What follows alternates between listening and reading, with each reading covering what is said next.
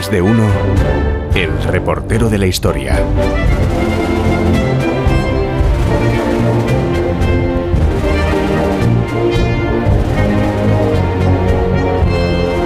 Hoy es, 30 de enero de 2024 y el reportero de historia se ha marchado hoy exactamente 79 años atrás, así que echando cuentas, Jorge Abad está en el año 1945, en los últimos meses de la Segunda Guerra Mundial. Lo que no sé es dónde le vamos a pillar porque me dicen que está en algún lugar de Alemania. Conexión con el 30 de enero de 1945. Jorge Abad, buenos días. Hola Begoña, buenos días. Para ser un poco más precisos, os hablo desde el puerto de la ciudad de Gottenhafen, que en el tiempo en el que estoy yo todavía es territorio alemán, aunque para vosotros sería ya el norte de Polonia. Aquí en el muelle de Gottenhafen eh, se hacinan Begoña unas 60, 70 mil personas, refugiados alemanes que han llegado, la mayoría de ellos a través del corredor polaco, han llegado con la esperanza de ser evacuados. Y esto ocurre porque especialmente durante las últimas semanas el ejército rojo ha avanzado casi, casi sin oposición a través de Prusia Oriental, que, ya está ocupada por los rusos y por eso hay miles y miles de civiles, también hay algunos soldados por aquí, soldados heridos, muchos de ellos que tratan de escapar hacia el oeste, hacia Berlín y hacia otras ciudades de la Alemania occidental. Unos lo hacen a pie, eh, soportando, Begoña, temperaturas que están siendo gélidas, están alcanzando este mes de enero los 20-25 grados bajo cero. Dios, qué frío. Está siendo un invierno crudísimo, sí, sí, lo que hace aún más penosa la huida de estas personas, de estos refugiados.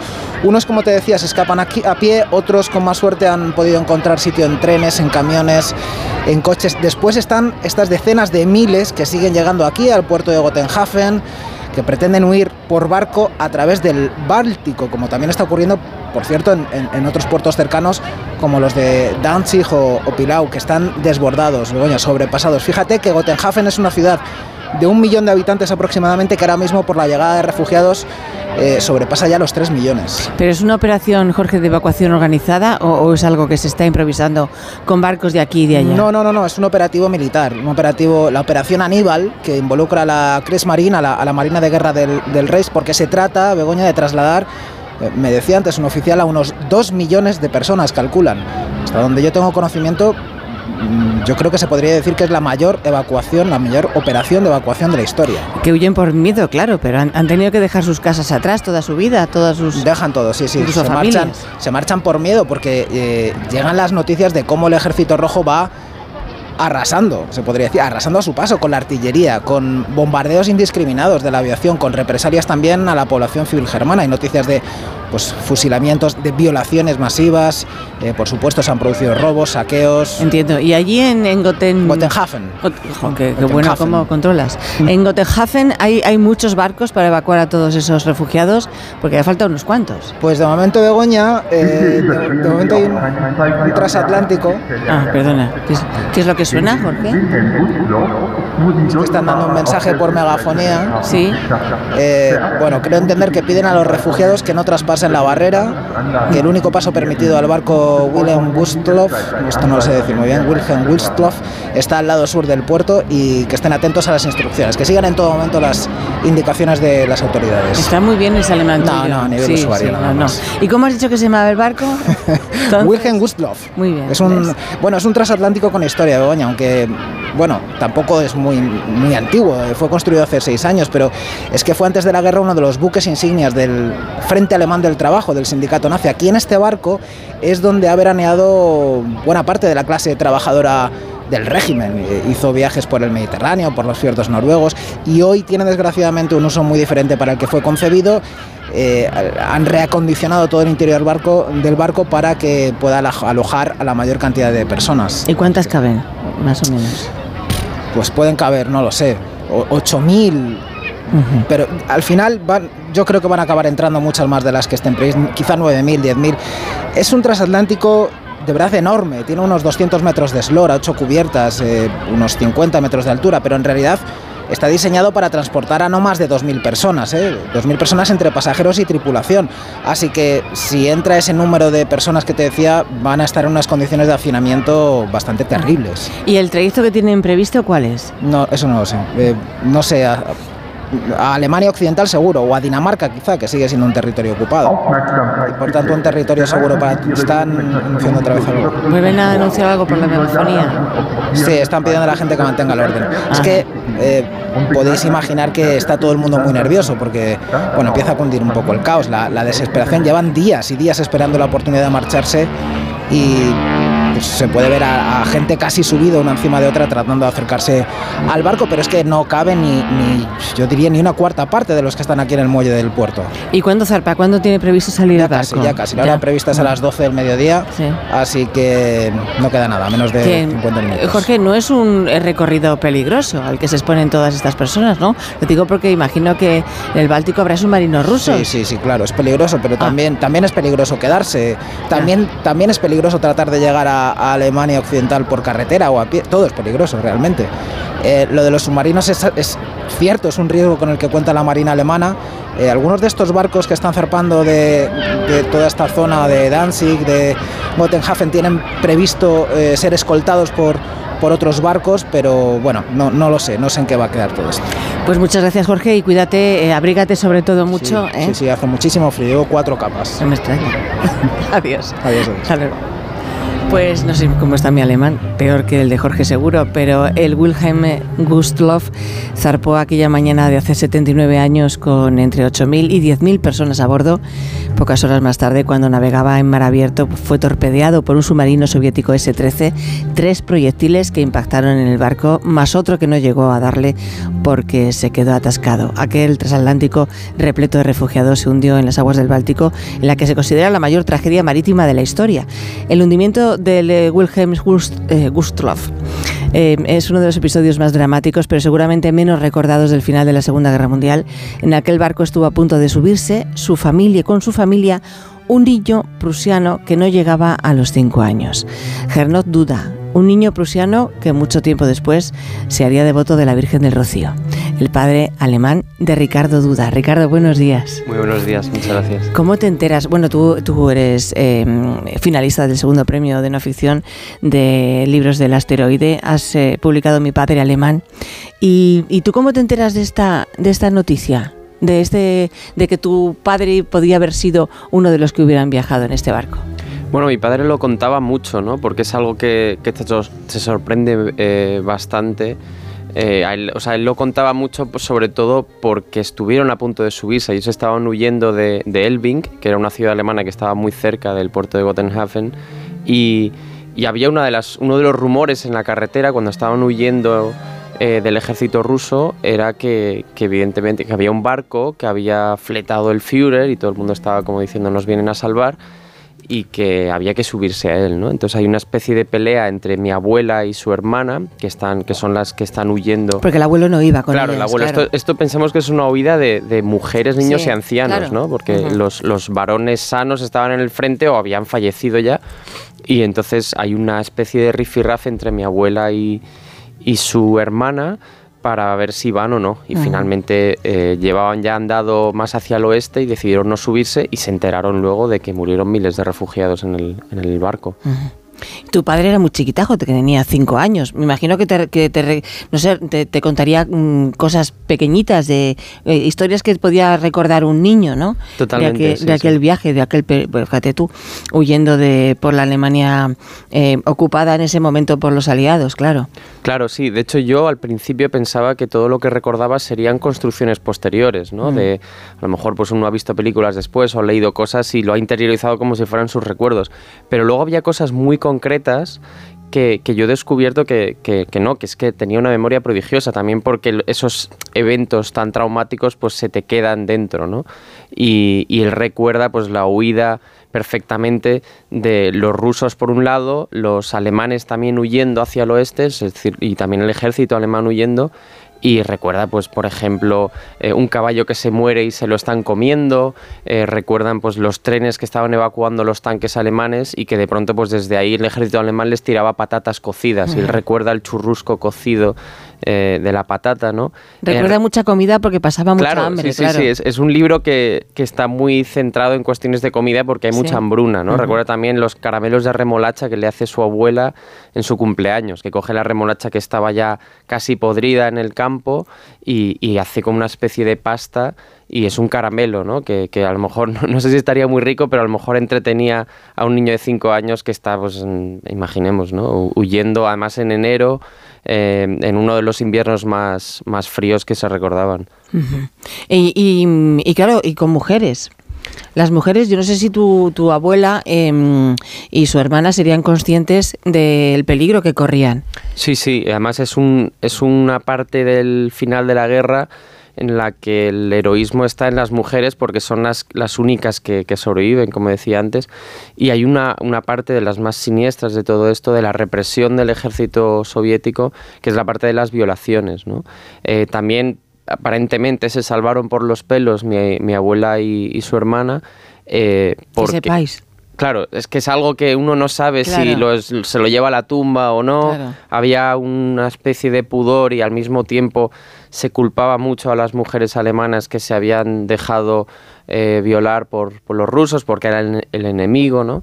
Y había también una visión un poco eh, patriarcal o misógina del asunto, ¿no? Es decir, la que se había dejado abusar, pues de alguna manera estaba siendo complaciente con su abusador. Incluso las, em- las empujaban para que eh, f- se dejaran violar para que no molestaran al resto, ¿no? Exacto, Entre sí, los sí, sí. vecinos. Sí, porque al final, eh, bueno, pues no había una lógica del, del ejército rojo de la mujer como botín Mm. y, y entonces como en un entorno en el que había tanta muerte y miseria y hambruna, pues pensaban, bueno, déjate hacer y así al menos no nos hacen más. ¿no? Pero claro, es un, es un crimen de guerra, ¿no? Y está bastante reconocido como tal el, el caso de las, de las violaciones del ejército rojo.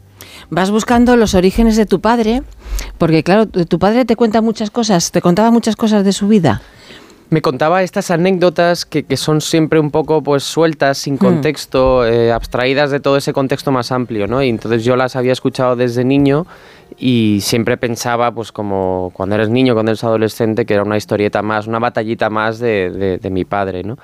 Pero luego cuando empecé a hablar con él más seriamente, cuando empecé a leer y empecé a cotejar un poco todo lo que me contaba, me di cuenta de que había un material eh, tremendo, no solo de mi padre, sino de la familia al completo, de mi abuelo y de, y de toda la saga de, de prusianos que eran alemanes que, que perdieron su, su país, porque básicamente cuando llegó el ejército rojo ahí, ocupó esa zona que fue tras, eh, convertida en la Polonia comunista y mi abuelo, o sea, mi, mi familia no pudo volver y mi padre ahora, por ejemplo, si vuelve a, a su ciudad natal, pues no puede hablar su idioma su idioma materno, ¿no? Porque ahora esa ciudad es... porque ahora es una ciudad polaca, y él Polaca. cuando nació era, era, era alemana. era y él, por ejemplo, ¿eh, ¿Prusiana o alemana? es que claro, Prusia era una de las partes, era como el núcleo central de, de Alemania, o mm, era básicamente un estado que era previo al estado alemán, a la unificación, pero que luego se convirtió en el, en, en el estado más, más importante de, de Alemania. Que he leído en el libro que los, los prusianos, eh, claro, eran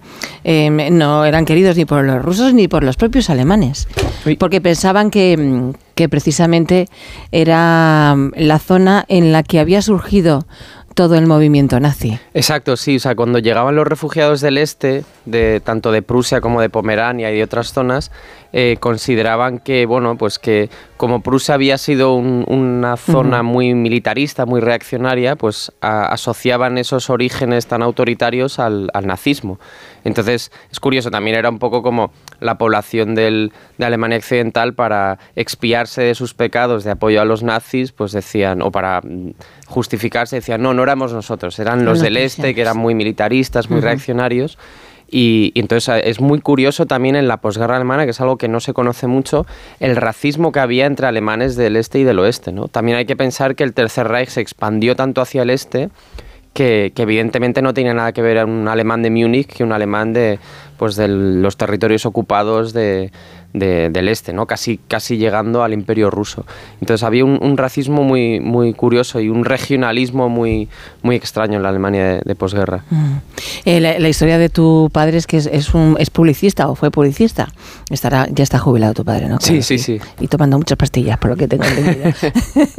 la historia de tu padre es que es un, es un publicista que de repente llega a España em, buscando, no sé si el buen tiempo o... Claro, a él le vendieron, bueno, le vendieron, claro. no. Imaginemos cómo, o sea, él llegó a España, a Sí. Burgos, en el año 63. Buscando el buen tiempo, Claro. en invierno sobre todo. Exacto. Se encontró lo mismo que tenía en Alemania. Y la idea, y la idea que un alemán de los años 60 podía Sí. tener de España, pues era muy idealizada, muy romantizada y sobre todo muy poco informada en cuanto a las diferencias de, de tiempo que puede haber entre el norte y el sur. Entonces él llegó a Burgos con la maleta de primavera y tuvo que pedir que le trajeran la maleta de invierno de nuevo porque, porque se heló de frío. Pero que era un tipo que tuvo mucho éxito en su trabajo. Sí, Eh, sí, sí, es, es una persona que llegó, o sea, am- es curioso, ¿no? Porque él siempre se ha creado esa imagen de, o esa narrativa propias de, de hombre hecho a sí mismo y realmente cada vez que uno escucha lo de hombre hecho a sí mismo hay que ver un poco qué hay detrás. Pero yo creo que empezando de refugiado y acabando de empresario de éxito, creo que sí que hay ahí una historia de hombre hecho a sí mismo, porque él llegó a España y empezó eh, a dar clases, ha dado clases de alemán y de inglés en Burgos, en una escuela de Burgos, y luego ha acabado en Andalucía de director de exportación de fino y manzanilla, ha sido luego publicitario en, en muchas empresas multinacionales en Madrid, y entonces, bueno, pues tiene una, tiene una historia también como músico de jazz, como... eh, ha sido siempre una especie de agitador cultural allá, donde, allá donde vaya. Ujú. Y tu padre no, no- claro, em, conoció a su padre, a tu abuelo, em, de una forma un poco intermitente al principio, ¿no? Porque llega que Claro. fue lo- la época convulsa de la Segunda Guerra Mundial, donde el, el padre no estaba, estaba ausente porque estaba pues en la guerra, está claro. Y, y tampoco tenía mu- muy claro em, lo que realmente había sido su padre. Sí, esto es algo que, que evidentemente había un- una intuición, teníamos en la familia de que... ¿Y él bueno, la tenía también? Claro, sí. Sí. O sea, él, él había oído pues de cuando su padre hablaba de, de los rusos en el frente y cosas así, ¿no? Entonces lo que intuíamos nosotros con la información que, que teníamos, yo conversando con él, era que Ujú. no había sido más que un, un soldado más, un soldado raso enviado al frente. Eh, porque era joven, entonces, bueno, pues, pues un poco lo que tuvieron que hacer todos los ho- hombres sanos en edad militar en, en esa época, ¿no?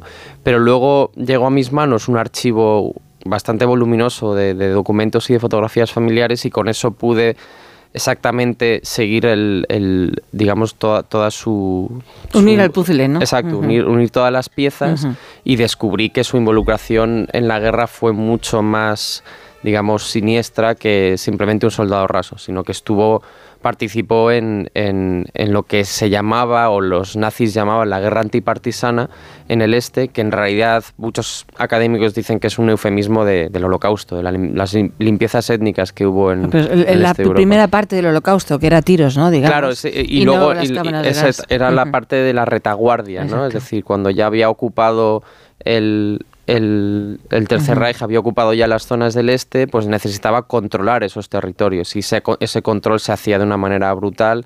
Se, se- se buscaba, o sea, había esta caza al judío, caza a las minorías y se cogía mano de obra esclava. Es decir, era la parte más eh, Y luego cuando se empezó a integrar en la solución final, es decir, en, en- en- ayudaban a la logística del envío de todos esos, digamos, esclavos hacia los campos de concentración. Cuando tú le cuentas esto a tu padre, ¿qué te dice? Pues claro, él, él- él me escucha y porque él, él no tenía ni idea de todo esto, ¿no? Lo que tenía era pues lo que había podido escuchar en eh, que contaría su padre y su padre nunca hablaba de la guerra y entonces precisamente cuando yo terminé de contarle todo esto él me dijo ahora entiendo por qué no hablaba nunca de la guerra y bueno pues tuvimos un proceso que a mí me paralizó mucho tanto personalmente y como narrativamente porque yo estaba en- metido en el libro y el libro iba por una dirección y de pronto este descubrimiento pues te, te cambia te altera un poco la, la historia. Y, y fue un proceso, bueno, pues de aclimatarse o de, de adaptarse a, a una cosa tan, tan horrible, ¿no? Y yo creo que mi padre, bueno, evidentemente no, no es algo que, la- que haya agradecido, pero creo que está bien que esté en el aire, que, que haya salido ese tema, eh, porque, bueno, era un secreto familiar, ¿no? Pues Ricardo Duda, em, ese mismo em, trastorno que tú has vivido, em, eh, porque la historia cam- cambió, lo siente el lector cuando, cuando te lee. En mi padre alemán, ha sido un placer. Muchas Muchísimas gracias. Un ti. placer, de verdad, muchas gracias.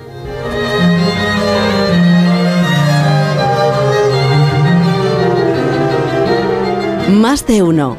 En Onda Cero.